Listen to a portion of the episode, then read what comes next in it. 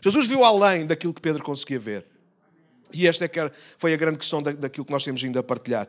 E Pedro precisou de aprender, na parte funda do lago, a ver-se como Jesus o via. E isso às vezes não é fácil, por isso Jesus lhe disse lá no fundo, na zona funda, disse: Pedro, não tenhas medo, eu farei de ti um pescador de homens. Não és tu, sou eu que vou fazer, foi eu trabalhar em ti. Então Pedro ficou ali e teve que escolher: ou resistia ou se rendia. Não é? E quando chegaram à praia, versículo 11, Lucas 5 diz que eles largaram tudo e seguiram e seguiram Jesus. Então, Pedro, à partida, já vou desvendar um bocadinho daquilo que vamos falar hoje. À partida, Pedro rendeu-se. E é um facto, rendeu-se pelo menos durante aqueles três anos, quase três anos e meio, em que Pedro caminhou e andou com Jesus. Foi Pedro que fez grandes afirmações, como por exemplo, tu és o Cristo, o Filho do Deus vivo. É afirmações de alguém que está rendido, não é? Ou não, não sei.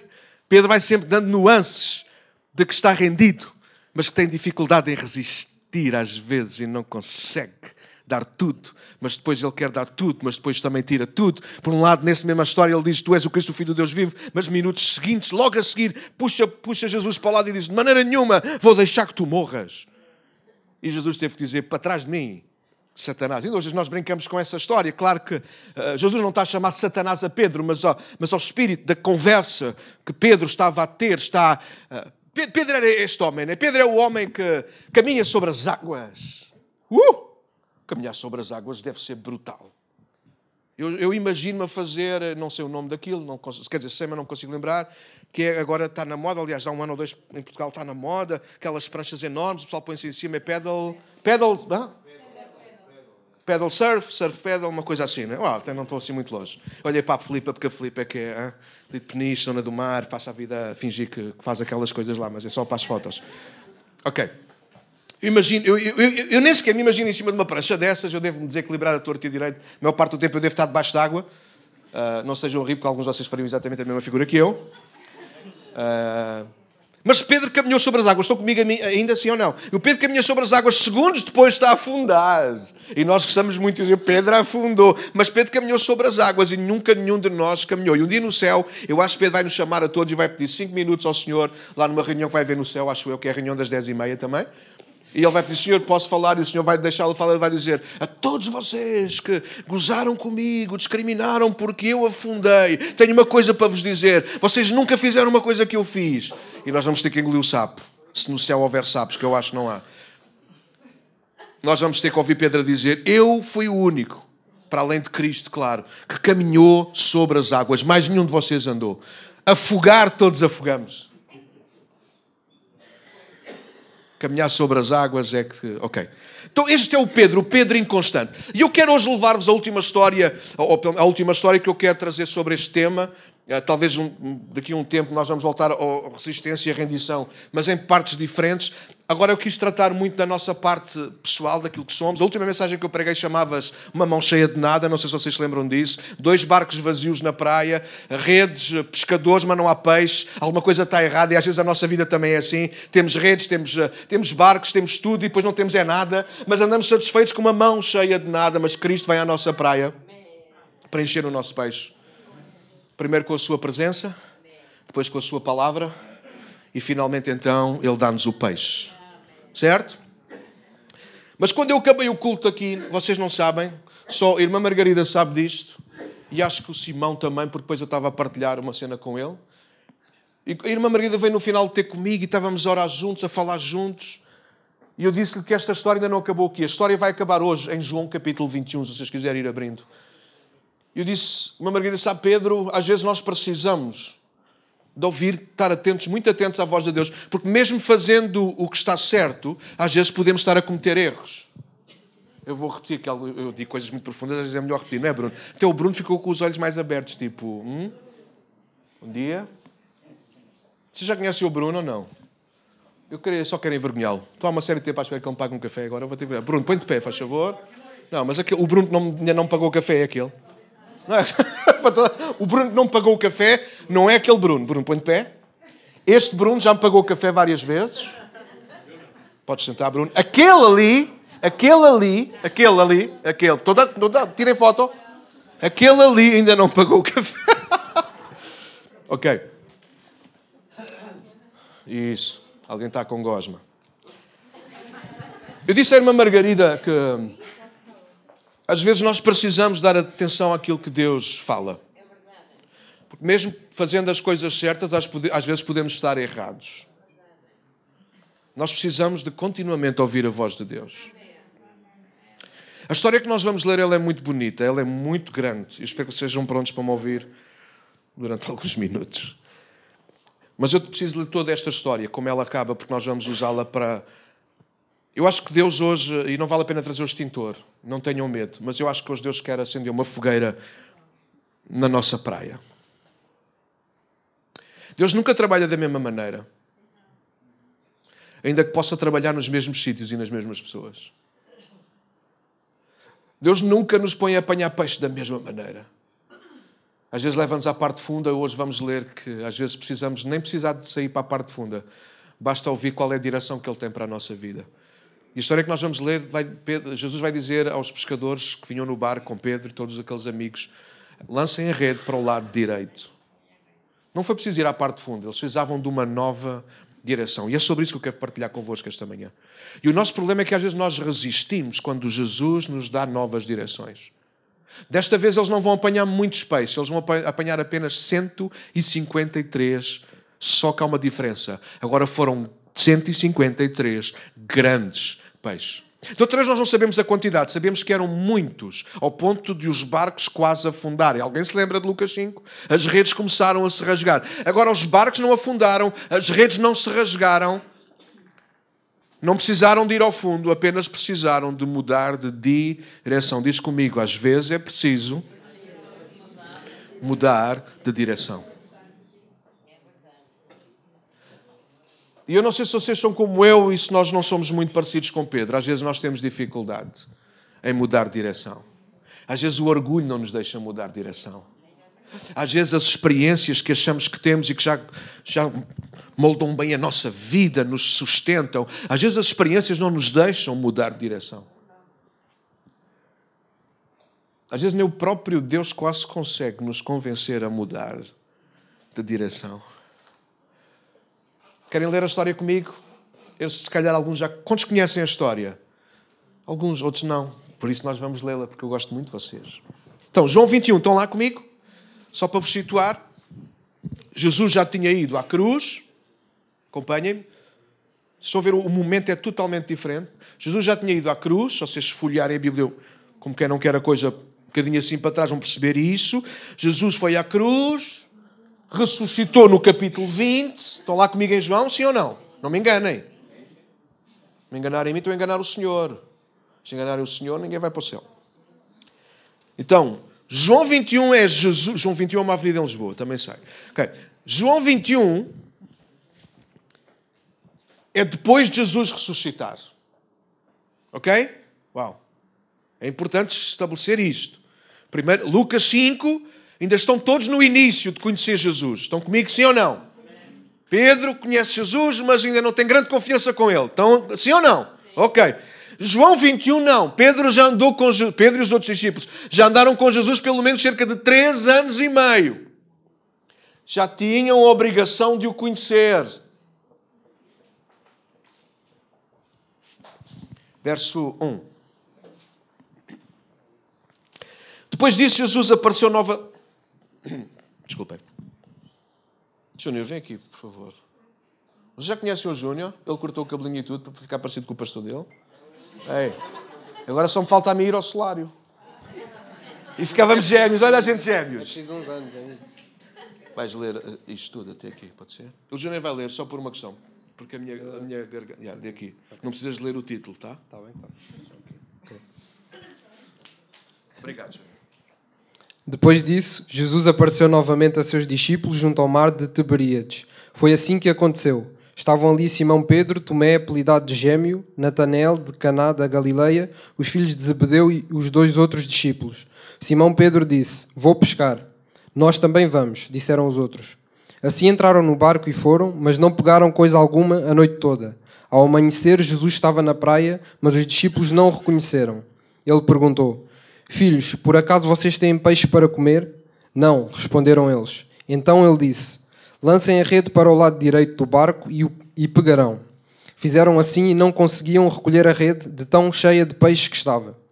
O discípulo a quem Jesus amava disse a Pedro: É o Senhor. Quando Simão Pedro ouviu que era o Senhor, vestiu a capa, pois a havia removido para trabalhar, e saltou na água. Os outros ficaram no barco e puxaram até à praia a rede carregada, pois estavam a apenas uns 90 metros de distância. Quando chegaram, encontraram um braseiro no qual havia um peixe e pão.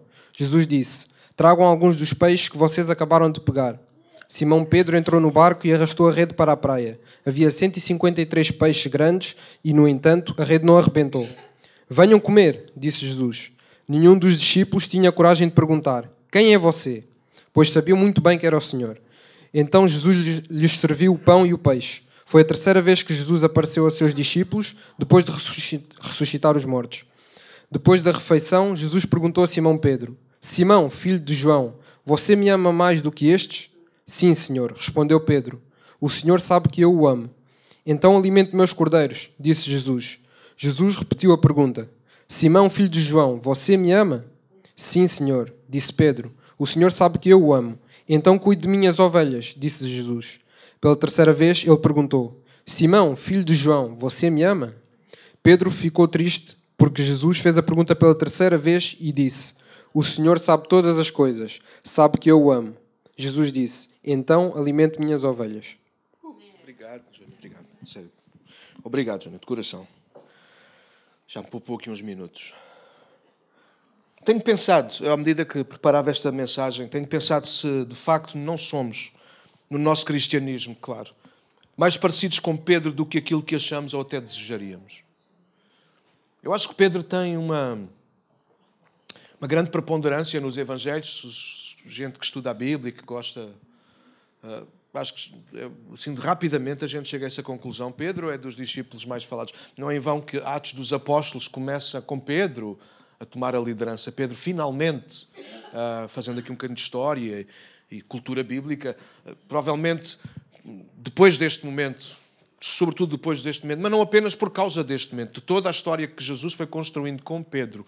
Agora, a partir do livro de Atos dos Apóstolos, vão ver que é Pedro, nos primeiros 13 capítulos, é Pedro a tomar a dianteira da igreja, dos discípulos que ficaram, da, da igreja que foi crescendo, das decisões que era preciso tomar, quando era preciso pregar, quando era preciso impor as mãos, quando era preciso até ser preso, se for preciso.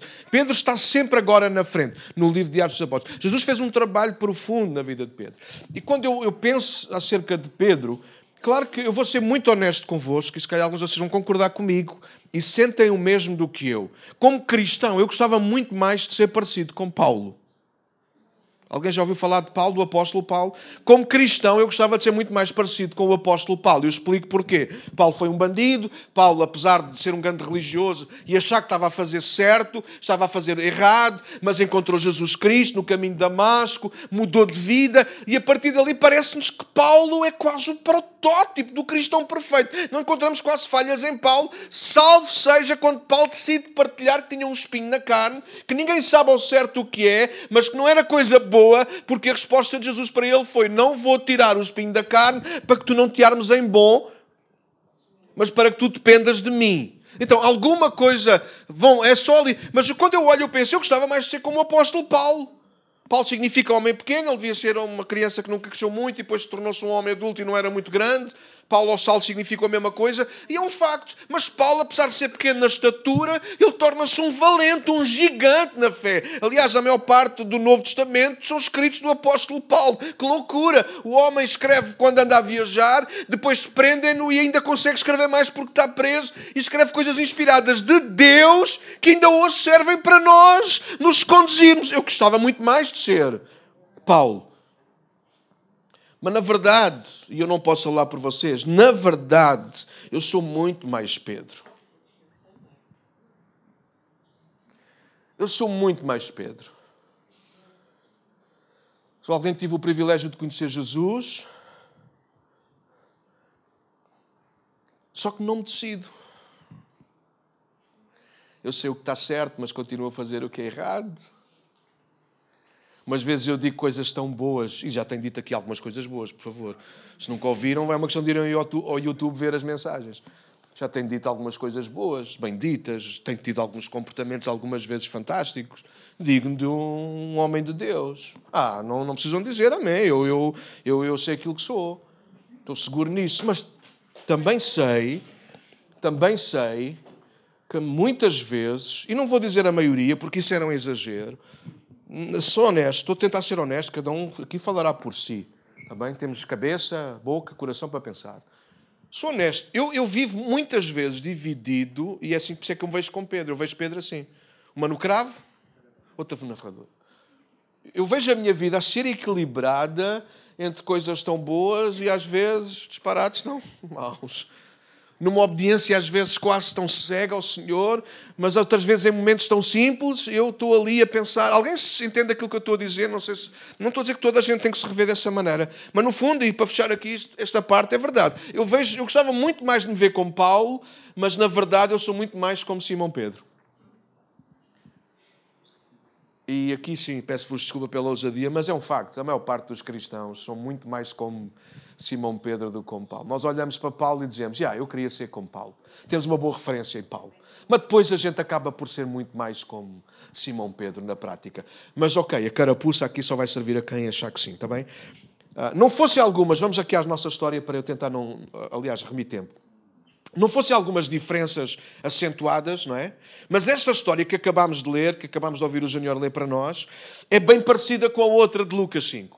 Olha, a praia é a mesma. Que a versão agora diz Tiberíades, mas se vocês fossem lá, Lucas, é o mesmo nome para a mesma praia. Mar da Galileia. É a mesma praia. Eles voltaram, diz comigo, eles voltaram à mesma praia. Não é assim tão difícil nós voltarmos às mesmas praias.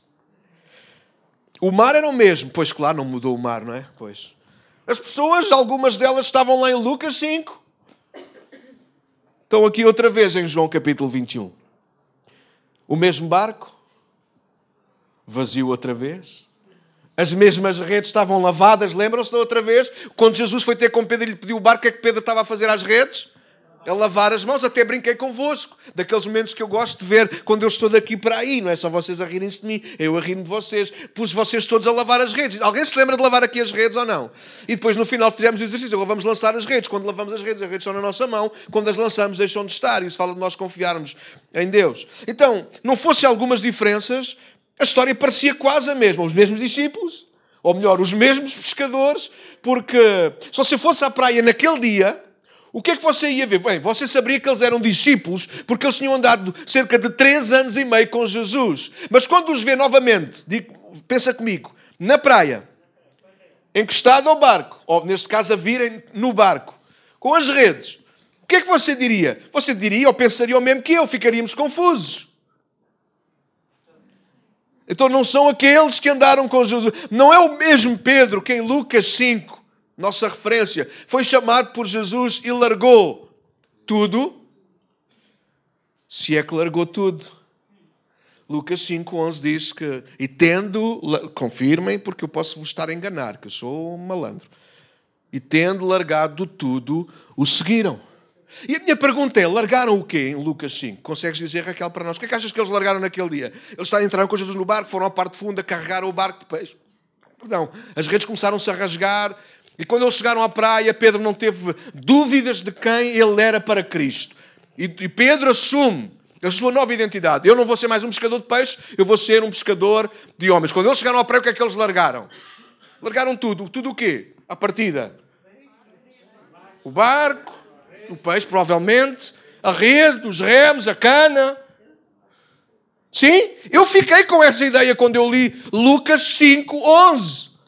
Lê, Daniel, confirma porque eu estou, fiquei baralhado. Eu quando li aquela história, eu preguei sobre ela e leio-a, eu penso, eles chegaram ao final, eles largaram tudo e seguiram Jesus. Então eu pergunto, hum, que barco é este em João 21?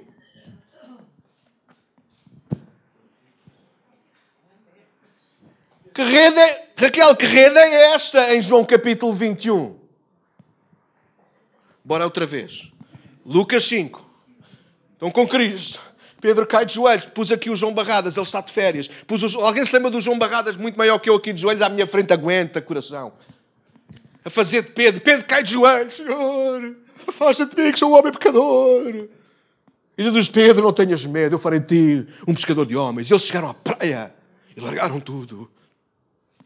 E o seguiram. Então eu pergunto, que barco e que rede é esta em João capítulo 21? Faço outra pergunta. O que é que eles largaram afinal em Lucas 5? Mas não estejam a abanar a cabeça para eles, porque a gente, no fundo, no fundo, a gente não está a falar deles, a gente está a falar de nós. Quantas vezes a gente sai de reuniões como esta e diz: Deus, é tudo teu. Mas a gente fica.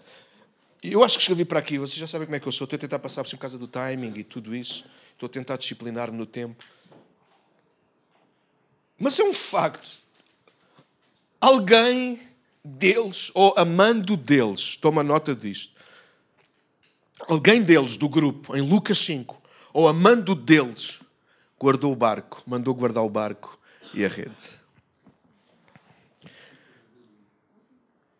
Para eles aparecerem em João 21. Agora pensa comigo, eles andaram com Jesus quanto tempo? Já disse isto várias vezes, é mesmo para nós aprendermos alguma coisa. Cerca de três.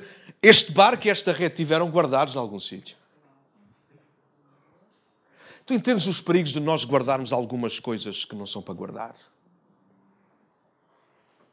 Porque é aquilo que nós guardamos no nosso coração que não é para guardar que nos momentos certos o diabo vai buscar para nos pôr confusos.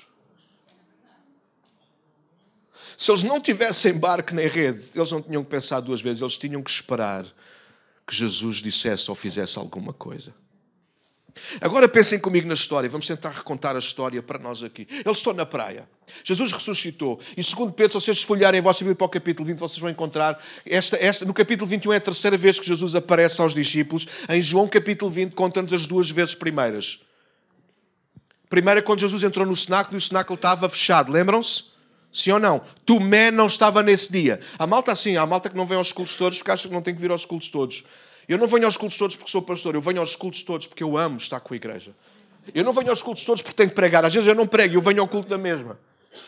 Tomé faltou naquele dia. E é sempre assim, Anícia. É sempre os que faltam, é sempre os que acham que têm outras coisas que fazer e perder. Não estou a dar recado a ninguém. Se eu quisesse dar recados, eu dava-os pessoalmente. Escrevia-vos uma carta que demorava mais tempo a chegar lá. Mas Tomé faltou no primeiro encontro. Jesus então marca um segundo encontro. Estão comigo. Podem ver, que se não confiam em mim, vão, vão vendo. Então Jesus, passado cerca de oito dias, Jesus volta outra vez no mesmo sítio. E naquele dia Jesus faz o segundo encontro, não por causa dos outros, mas por causa de Tomé. Tomé, tanto tens dúvidas. Então vem cá. Olha aqui a minha mão. Podes tocar. Olha aqui, olha aqui o meu lado furado ainda. Ainda tem as marcas, ainda não sarou a ferida. Tomé não precisou tocar em nada. Tomé apenas faz uma declaração que ainda hoje para nós é uau, é ouro. Senhor meu e Deus meu. Essa foi a segunda vez que Jesus se encontra com os discípulos. Alguém está comigo, sim ou não? Mas os discípulos não sabem o que hão de fazer. Eles ainda não foram comissionados. Diz comigo, comissionados. O que é isso ser comissionado? É aquilo que todos nós já ouvimos falar, que está escrito em Mateus, está escrito depois no final do Evangelho de Marcos, está escrito no, primeiro, no princípio de, de, de, do primeiro capítulo de Atos, que é quando Jesus diz: Ide por todo o mundo e pregai o Evangelho. Então eles ainda não tinham sido comissionados. Eles ainda não tinham todas as instruções de Jesus. Então o que é que acontece?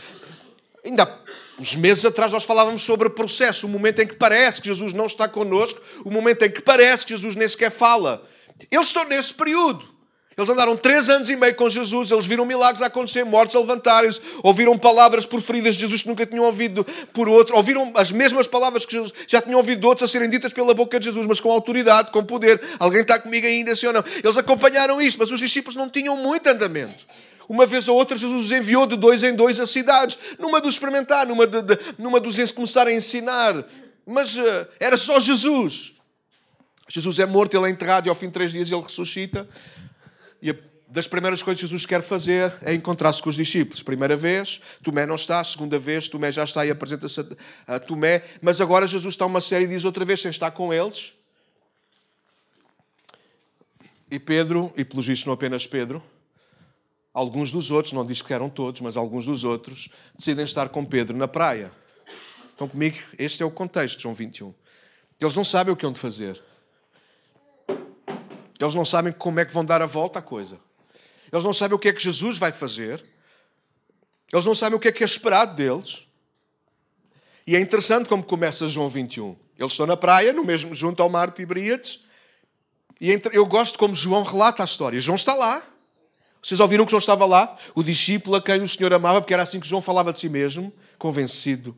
Um dia vou ter uma conversinha com o João. João deve ser a mania que és melhor que os outros. Só por quem estava a cabecinha no peitinho de Jesus achava que era o mais amado. É, às vezes é um erro, né? a gente acha que somos mais amados que os outros, mas Deus ama-nos da mesma maneira. Mas também, por outro lado, sim, há uns que chegam mais perto do que outros. Ok. Mas é João que está a escrever, e João começa a descrever o momento assim. Pedro disse: pescar.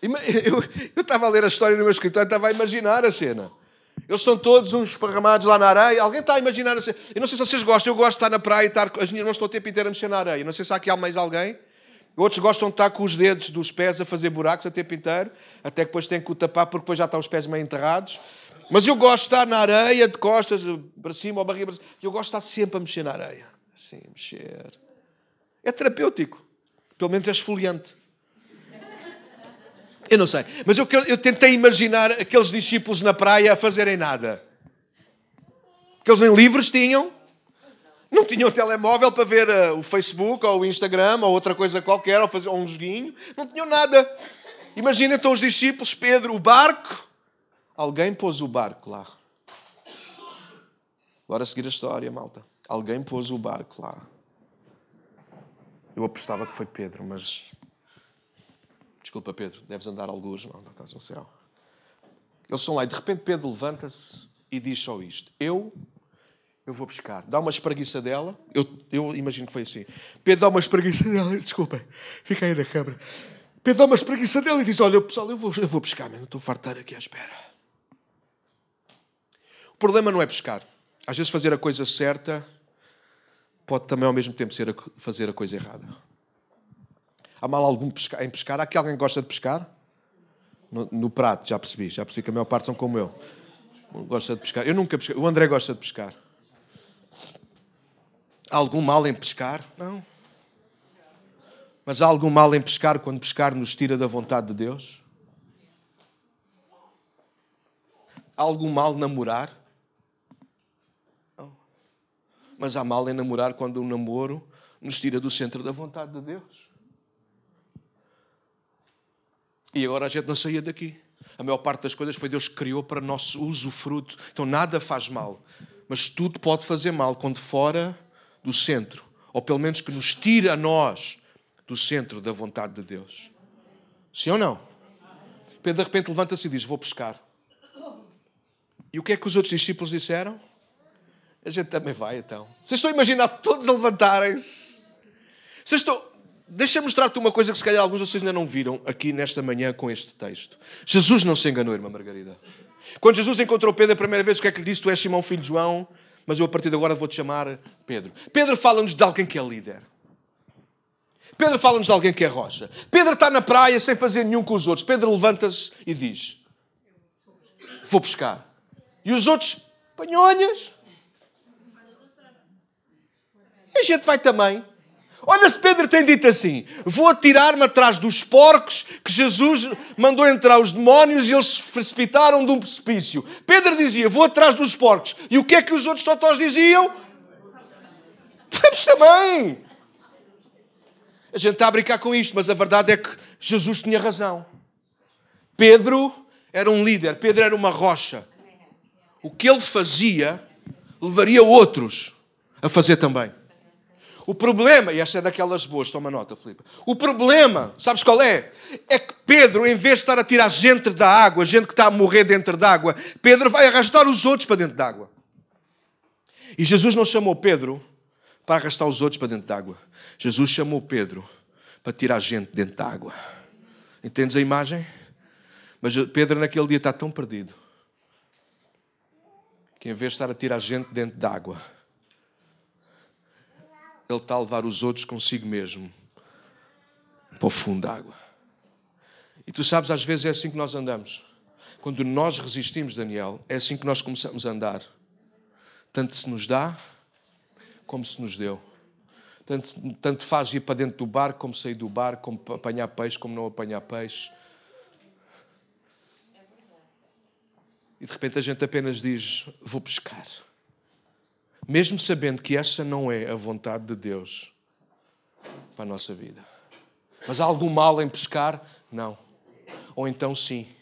Quando pescar nos desvia da direção de Deus para a nossa vida. E Pedro vai pescar. Pedro sabe que aquele não era o caminho de Deus para ele. Mas ainda assim ele levanta-se e diz: Eu, eu vou pescar.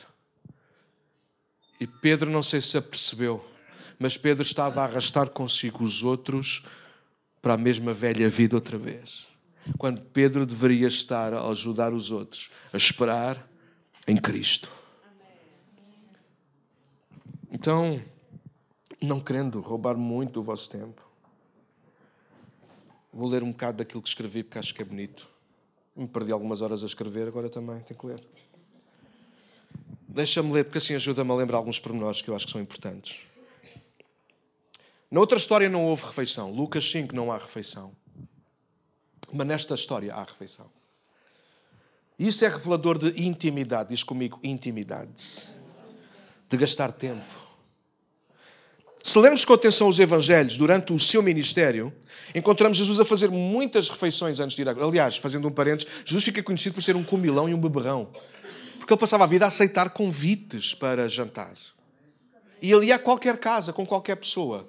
Claro que não ia só pelo comer e pelo, não ia só pela comida e pela bebida, porque a comida e bebida de Jesus era fazer a vontade do Pai. Ele ia por causa das pessoas que estavam à mesa e não pela mesa que estava diante das pessoas. Mas ele ia, ele ia para a mesa de Zaqueu, ele ia para a mesa de Simão, o pecador, ele ia para a mesa de Simão, o fariseu.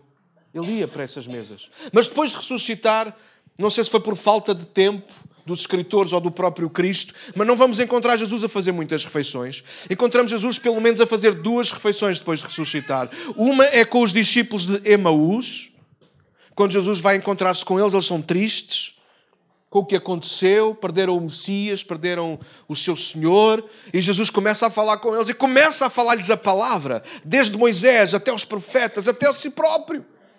E Jesus, quando estão chegando à aldeia daqueles homens em Emaús, Jesus faz com que se fosse para outra direção, mas os discípulos, porque era tarde, não reconhecendo ainda, disseram: Olha, ah, ó viajante, não te vás embora, compra-me connosco, pernoita connosco e depois segues o teu caminho. E Jesus, que gosta de uma boa mesa, ele não disse que não. Depois de ressuscitar, esta é a primeira refeição que Jesus faz em comunidade, pelo menos está escrito, registado. Ele senta-se com dois discípulos, a quem então revela todo o seu coração. E sim, naquele momento, quando Jesus partiu o pão, diz que os olhos deles foi como se estivessem abertos. Eles reconheceram que era, que era Jesus. E a segunda refeição é esta, João 21. Jesus está. Jesus chega à praia, os discípulos andam no mar. Noutra história, Jesus chegou à praia, eles estavam na praia, tinham acabado de chegar vazios.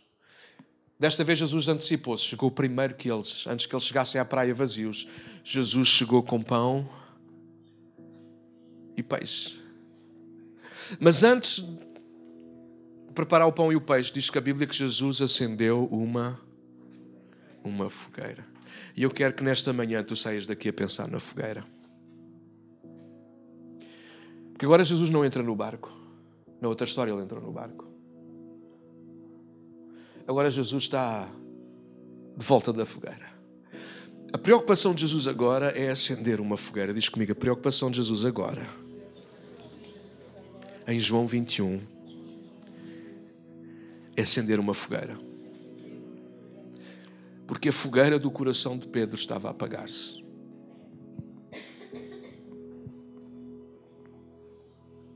E eu vou provar-vos isso por causa daquilo que acontece no final da história.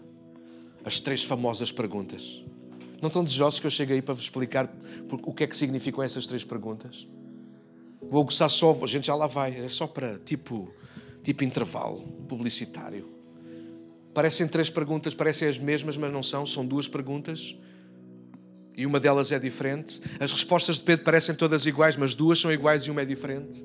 Agora vocês não sabem quais são, têm que esperar até ao final para trazer essa revelação. Mas aquilo que Jesus está a fazer naquele, naquele dia é acender a fogueira, é acender o fogo no coração de Pedro. E provavelmente alguns de nós aqui nesta manhã, olha, nem vou esconder, eu sou uma dessas pessoas. Eu quero que a minha fogueira, o meu amor por Cristo, ele seja um amor intenso e não condicionado. E quando nós temos condicionamentos ao nosso amor, na nossa relação com Cristo, então a fogueira começa a extinguir-se, o fogo começa a apagar-se. E a nossa vida começa a ser apenas um altar de cinzas. É por isso que depois nós estamos sentados numa praia sem saber o que fazer e de repente, olha, vou pescar. Como se isso resolvesse o problema e afinal não resolveu. Pedro achou que ia fazer alguma coisa que afinal ele sabia, mas danou-se. Danou-se porque naquela noite também não apanhou nada. Eu, quando comecei a preparar esta mensagem, eu tive quase para lhe chamar outra vez uma mão cheia de nada, parte 2. Porque a história repete-se por aí. Mas depois Deus fez-me olhar para a fogueira. Deus tirou-me os olhos do mar. Deus tirou-me os olhos do barco e Deus colocou-me os olhos na fogueira. A fogueira é um elemento que não estava na outra história. Garanto-vos que na outra história houve peixe, e havia pão. De certeza absoluta que no meio daquela multidão havia alguém com pão e peixe. Querem uma aposta? Um dia Jesus estava com, falou três dias seguidos para uma multidão e disse: Não podemos mandá-los embora sem que eles comam. E Jesus disse: Deem-nos vocês de comer. E eu disse: A não tem, mesmo que a gente tivesse dinheiro, onde é que a gente ia arranjar pão para esta gente toda? E acho que foi André, se eu não estou em erro, o irmão de Simão Pedro, que encontra uma criança, um miúdo, que tinha o quê? Alguém se lembra? Tinha pão e peixe, pronto. Então pão e peixe sempre havia. O que há de diferente nesta história que não havia na outra história, e em muitas das outras histórias, é uma fogueira. E um poeta da nossa praça, que já morreu há muitos anos atrás, eu nunca cheguei a falar com ele. E tinha o rosto de estudar as matérias que tinham a ver com ele. Luís de Camões. Um dia ele começou um poema, eu só vou dizer essa frase para não sei o resto. Alguns de vocês sabem o resto. De certeza que a Anícia sabe muito desse poema. O amor é fogo que arde sem se ver. Queres dizer o resto? É um sentimento. Não, não consigo dizer. Eu vou, eu vou meter água. Ficamos pela primeira frase, pode ser? O amor é um fogo que arde sem se ver. Diz isso para ti mesmo nesta manhã. O amor é um fogo que arde sem se ver. O amor é um fogo que tem que estar dentro de nós, ninguém tem que ver, ninguém vê, ninguém entende, mas que nos queima por dentro. E às vezes nós falamos disso nos nossos relacionamentos, às vezes até casamentos, já tenho ouvido homens e mulheres a falar disso. Ah, parece-me que a chama do meu casamento. Porque é normal, infelizmente a vida encarrega-se. Sabem porque a gente vai guardando os nossos barcos e as nossas redes, então a gente sempre tem um escape. E em vez de trazer lenha para pôr na fogueira, nós dizemos como Pedro, eu vou pescar. A gente às vezes não entende as coisas com Deus, às vezes a nossa vida não está em ordem, às vezes falta-nos direção, é verdade. Mas o tal barco em Lucas 5 que nós dissemos, garantimos que íamos largar, ele ficou guardado na nossa arrecadação. A rede da nossa a rede que era para pescar, afinal já não é para pescar, é só para nos trazer alguma segurança. Não é para pescar nada, porque afinal de contas eles não apanharam um peixe. E Pedro não reparou numa coisa. Pedro já não queria saber se apanhava peixe ou não apanhava. Mas Pedro não estava a perceber outra coisa. Pedro não percebia que não tinha atingido aquilo para o qual Jesus tinha dado a vida. Ele amou-nos primeiro, para que nós o pudéssemos amar de volta. Nós fôssemos ler alguns textos, vocês iam perceber isso melhor ainda. Mas João 15, por exemplo, ou melhor, João 13. Alguém sabe como é que começa João 13? Eu aprendi este versículo por causa do meu pai. Está ali. Alguém sabe que é o meu pai? Não. Ok. Se ele foi aspecto também, quero para o envergonhar. Ele é mais velho, tenho que o respeitar. João 13 começa a dizer assim: Tendo Jesus amado os seus, amou-os até o fim. E pai, desculpa, e se aqueles discípulos sabiam que havia alguma coisa em dose dupla, tripla, na vida de Jesus era amor a forma como Jesus cuidava das pessoas, como, como ele perdoava, como ele falava, como ele se ligava, mas mais ainda, a forma como as pessoas se ligavam a ele. Não era só pelo pão e o peixe. Algumas delas estavam atrás de Cristo por causa do amor que apenas nele encontraram. Querem exemplos? A mulher que ainda até hoje nós a chamamos mulher adulta O que aquela mulher experimentou naquele dia, diante, dentro de uma sinagoga ou do templo, do templo, aliás, rodeada de pessoas, dezenas de pessoas, mais ainda os líderes religiosos que a trouxeram. Aquilo que aquela mulher experimentou naquele dia foi graça, foi o amor de Jesus. Aquilo que Zaqueu experimentou na casa dele, eu não sei o que é que eles conversaram, mas Zaqueu conheceu certamente, garante-vos, o amor de Cristo. Maria Madalena, que não largava Jesus nem por nada, ela sabia o bem que aquele homem lhe tinha feito. Aquela mulher pecadora que veio por detrás, molhou os pés de Jesus com as suas lágrimas, deu o mais precioso que tinha. Aquela mulher sabia o que era o amor. Jesus falou disso. Ela, ela ama porque foi muito perdoada. Pedro sabia que Jesus estava a levá-lo para uma relação não religiosa, não uma revolução. Pedro percebeu isso naquele dia em que Jesus é preso e Pedro saca da, da espada, lembram-se? Pedro estava pronto para uma revolução, Pedro estava pronto para um 25 de Abril. Mas Jesus disse: Não, guarda a tua espada, man. quem viver pela espada tem que morrer por ela. E Jesus não veio para matar, nem morrer pela espada. Jesus veio dar a sua vida por amor, porque Deus amou o mundo de tal maneira que deu o seu Filho unigênito para que todo aquele que nele crê não pareça, mas tenha a vida eterna. Ele não morre pela espada, ele morre por amor. E agora eles estão na praia. Quantos encontros Pedro já tinha tido com Jesus?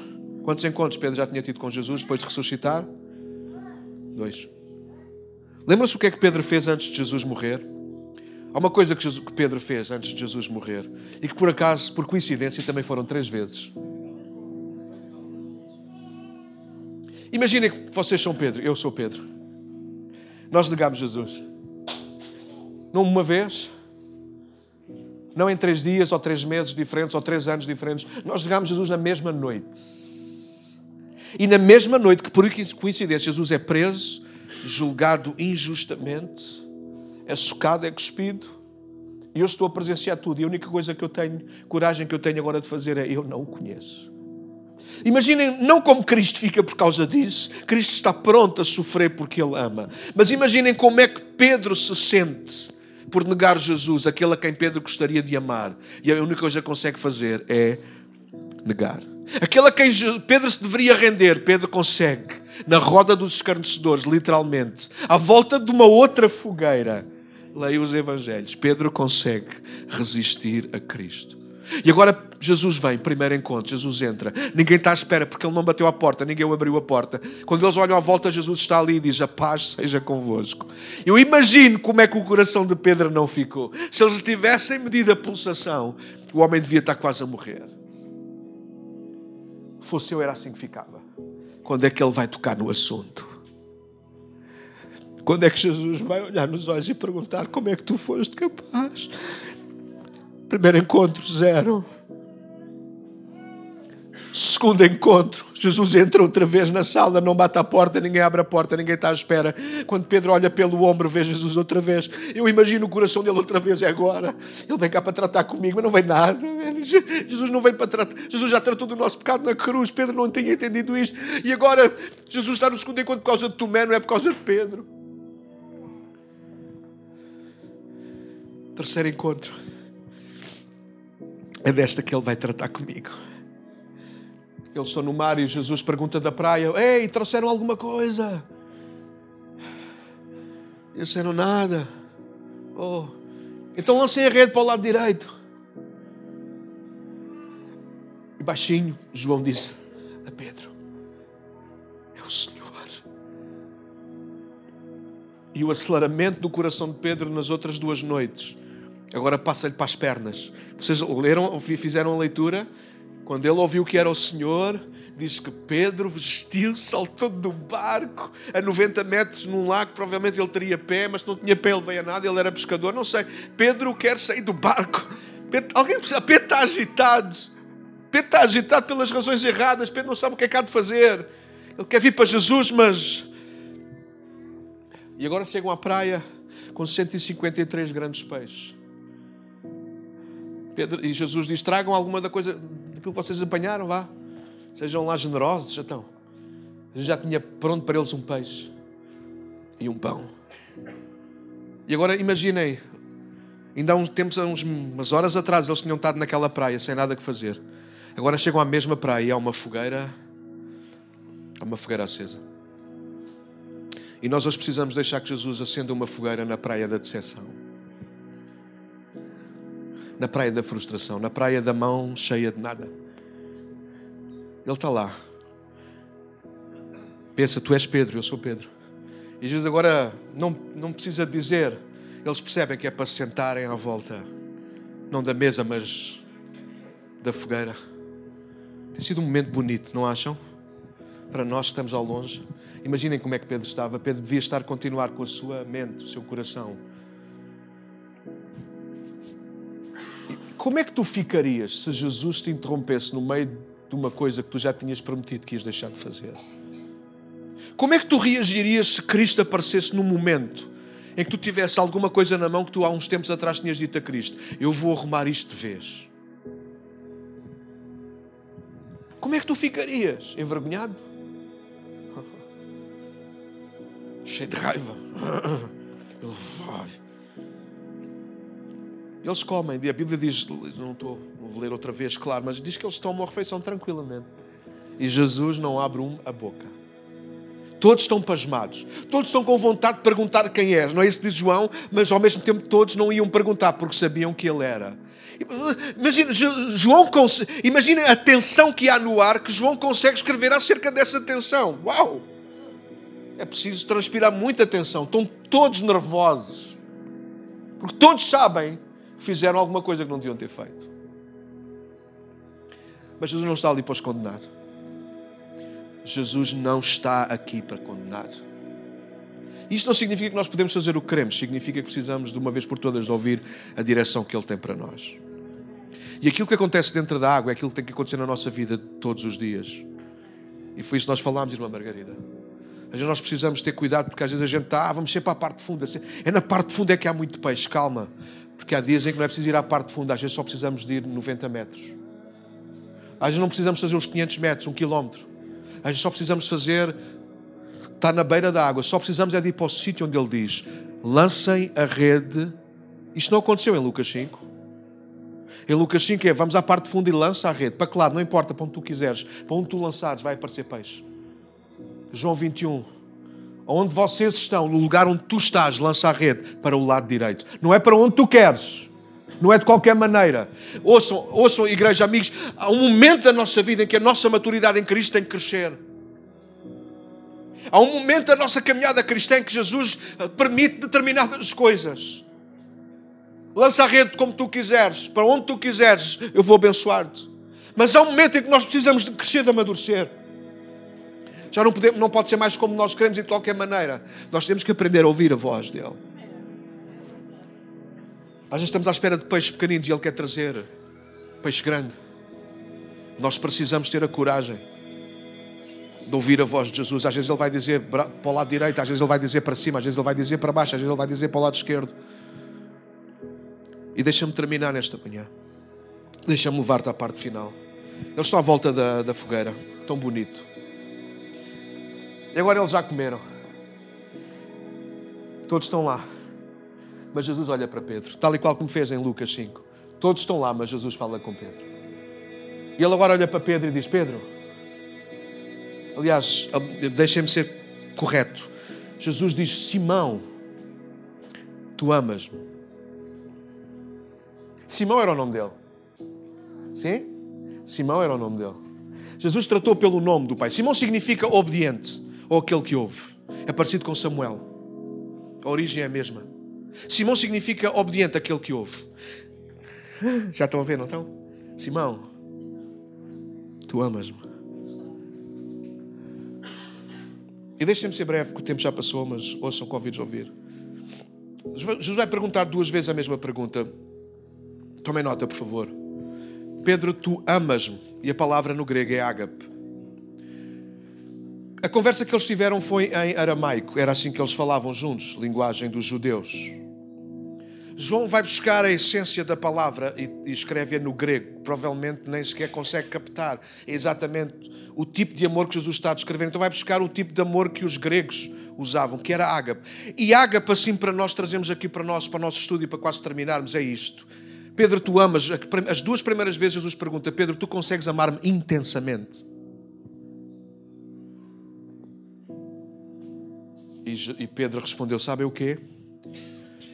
Tu sabes que eu filéu. Filéu é amor de amigo. Amor que. Amor cordial. Amor que respeita. Daí Filadélfia. Filadélfia é terra dos irmãos. É isso que significa. Não é o queijo. É a cidade. Alguém está a ouvir aquilo que eu estou a dizer? Jesus pergunta: Pedro, tu amas-me? Pedro, tu consegues amar-me intensamente? E Pedro é honesto. Pedro está diante da fogueira.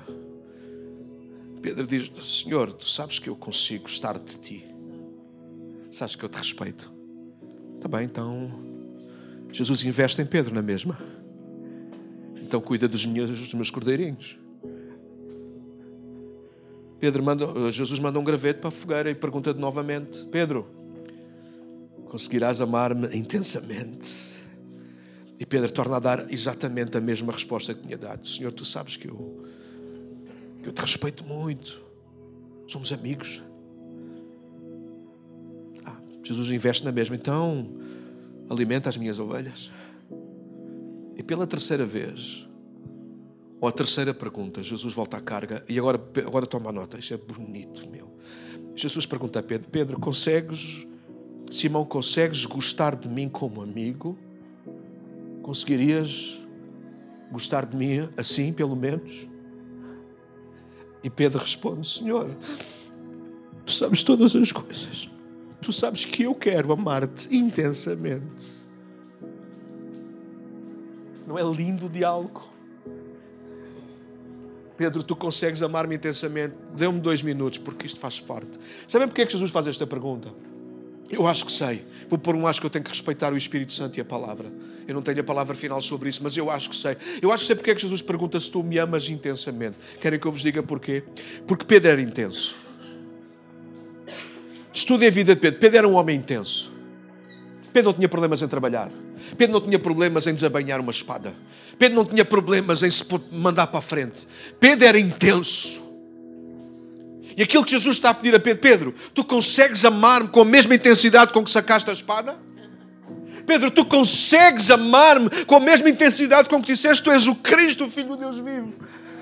Pedro, tu consegues amar-me com a mesma intensidade quando tu disseste que morrerias comigo se fosse preciso? E Pedro, naquela praia, junto à fogueira, Pedro consegue ser honesto consigo mesmo e dizer: Não, não consigo. Eu consigo apenas respeitar-te. Mas agora, a minha avó paterna tinha uma casinha ao lado da sua casa que era onde fazia lume e onde punha a panela a arder. Ou panela ao lume, se quiserem dizer assim. E eu achava graça, a minha avó era a rodas baixas também. E depois Deus deu uma minha sogra que também é rodas baixas. Mas eu lembro daquela senhora baixinha, a minha avó, e ela pegava numa cana quase do tamanho dela. E eu era pequenino, mas eu lembro-me disso. De estar à frente da fogueira e vê-la.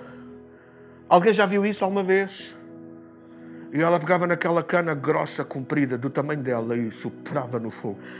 E quase não se ouvia. Mas o resultado via-se. De repente eu via aquele lume que estava. De repente eu via aquele lume. Como é que uma mulher tão pequenina quase nem ouviu o sopro, mas conseguiu produzir um fogo tão grande. E eu olho para estas três perguntas de Cristo como Jesus a soprar, a soprar não naquela fogueira na praia, mas a soprar no coração de Pedro. E resultou. Pedro, tu amas-me intensamente? Não, Senhor, tu sabes que eu apenas gosto de ti como amigo. Pedro, tu amas-me intensamente? Não, Senhor, tu sabes que eu apenas consigo estar de ti como amigo. Pedro, consegues então viver a amar-me como amigo? Não, Senhor, eu quero aprender a amar-te intensamente. Uh! Jesus soprou no coração de Pedro. E aquilo que era uma chama tão pequena, quase apagada, abriu naquele momento. E nesta manhã eu tenho que terminar como nós temos feito sempre. Em alguns momentos tu vais ter que te encontrar com Jesus numa praia. Porque infelizmente nós dizemos que largamos tudo, mas algures nós guardamos um barco, uma rede, e nos dias em que estamos decepcionados com a vida, com Cristo até, nós vamos, a verdade é que todos nós vamos buscar o nosso barco e a nossa rede. Todos nós vamos buscar as nossas coisas velhas e não queremos saber das consequências. Mas Cristo ainda hoje, Ele acende fogueiras nas praias da decepção. E prepara-te, porque Ele não te vai perguntar uma vez, Ele vai te perguntar duas, três, as vezes que forem precisas, até que esse coração que está a apagar torne a incendiar-se outra vez. Por isso eu chamei esta manhã a nossa mensagem Amor Intenso versus Amor Condicionado. Porque às vezes há tantos barcos e redes e tanta coisa a condicionar o nosso amor a Cristo. Ele não quer apenas o nosso respeito, Ele quer que nós o amemos. E a pergunta final, que vale um milhão: vais render-te ou vais resistir? E aqui terminamos, irmãos, esta série de mensagens pessoais. Ele tem uma identidade para nós, Ele tem um propósito para a nossa vida. E nós precisamos de alimentar este propósito, esta chamada, esta vida com Cristo, não com coisas, mas com o amor. A nossa vida mantém-se com Cristo até ao fim, porque nós amamos. Agora permanecem estes três: a fé, a esperança e o amor, mas o maior destes, o amor, o que nos alimenta na nossa relação com Cristo, não é o que Ele faz, é o que Ele, quanto Ele nos ama. Nós não, nós não conseguimos animar Jesus, mas nós podemos amar Jesus. Nós não o vamos impressionar nunca, mas Ele espera que nós o amemos de volta. E se Ele nesta manhã te perguntasse: Tu amas-me intensamente? Qual seria a tua resposta?